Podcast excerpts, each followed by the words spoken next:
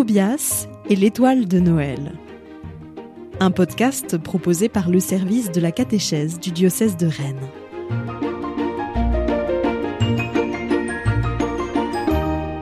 Épisode 23. La jeune fille enfantera. Ce soir-là, Akam entendit Tobias arriver de loin, et pour cause. Il était accompagné de tout son troupeau. Les moutons, béliers et brebis se pressaient autour de lui. Les clochettes accrochées à leur cou tintaient joyeusement. Kelev, le chien de Tobias, aboyait et tournait comme un fou autour du troupeau pour que pas une bête ne se perde. C'était une arrivée en fanfare. Mais que se passe-t-il? Euh, euh, Ton troupeau ne, ne- ne veut plus te quitter. Tu es, tu es un trop bon berger. Pas vraiment. C'est plutôt que je n'ai plus de place pour eux dans ma bergerie.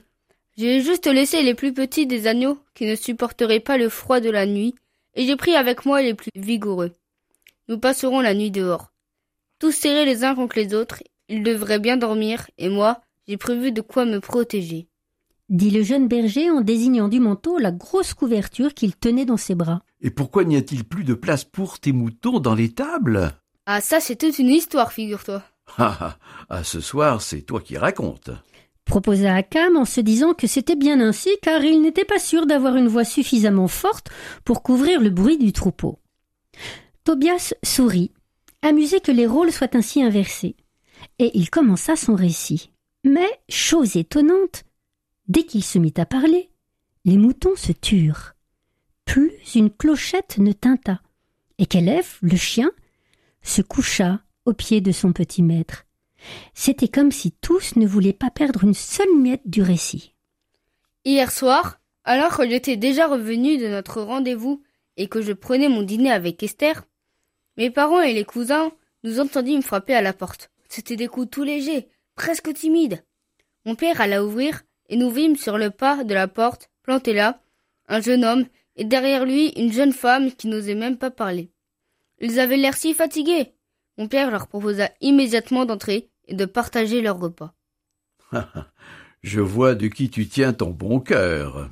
Lorsque la jeune femme entra, nous fûmes surpris de constater qu'elle attendait un bébé. Vu la taille de son ventre, son bébé arrivera bientôt, je pense. Voyant cela, maman se précipita à son tour et proposa à la jeune femme de s'asseoir. Puis, elle lui posa mille questions. Pauvre jeune femme! Il fallut que papa interrompe maman pour que nos hôtes puissent boire et manger un peu.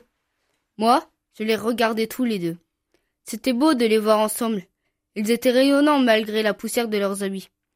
Ils semblaient s'aimer tant. Et si tu savais comment la jeune femme était belle, si belle. Tobias rougit légèrement en prononçant ces derniers mots. Une fois qu'ils eurent mangé, ils nous dirent qu'ils arrivaient de Nazareth pour se faire recenser.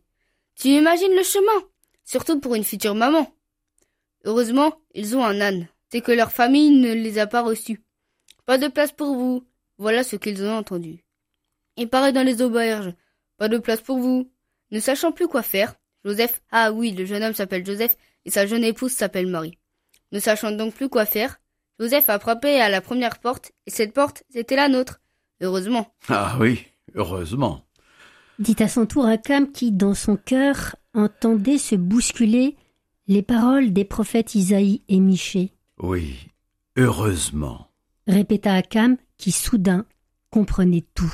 Comme notre maison n'a qu'une seule pièce et que nous sommes plus d'une vingtaine avec les cousins arrivés de Jérusalem, mes parents se sont dit que le jeune couple serait plus au calme dans la bergerie.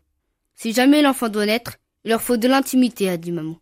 Voilà toute l'histoire. Je les ai installés dans l'étable avec du foin tout frais pour qu'ils soient le mieux possible. J'ai même pensé au berceau pour leur bébé. Je leur ai proposé la petite mangeoire neuve. Tu sais, celle que mon oncle m'a offerte.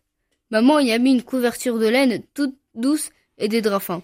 Et pour ne pas les déranger, je suis reparti avec mon troupeau, sauf les petits agneaux qui leur tiendront un peu compagnie, et sauf le veuf de tendre Rachel qui est trop vieux pour bouger et qui leur apportera un peu de chaleur. Tobias, qui avait fini son récit, observait maintenant le beau visage du vieillard. Mais tu sembles tout bizarre, Akam. Tu es ému par ce que je raconte? Oui, je le suis. dit Akam, et en guise d'explication, ce dernier reprit très lentement les paroles du prophète Isaïe. Le Seigneur lui-même vous donnera un signe. Voici que la jeune fille est enceinte, elle enfantera un fils. Tu veux dire que... interrompit Tobias en ouvrant de grands yeux, et la belle voix grave d'Akam s'éleva à nouveau. Oui, tu as bien compris, petit Tobias.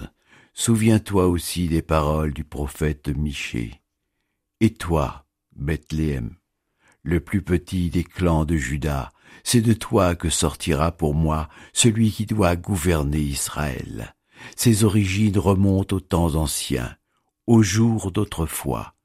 Mais Dieu livrera son peuple jusqu'au jour où enfantera celle qui doit enfanter. Après ces paroles, Tobias et Akam restèrent longtemps en silence.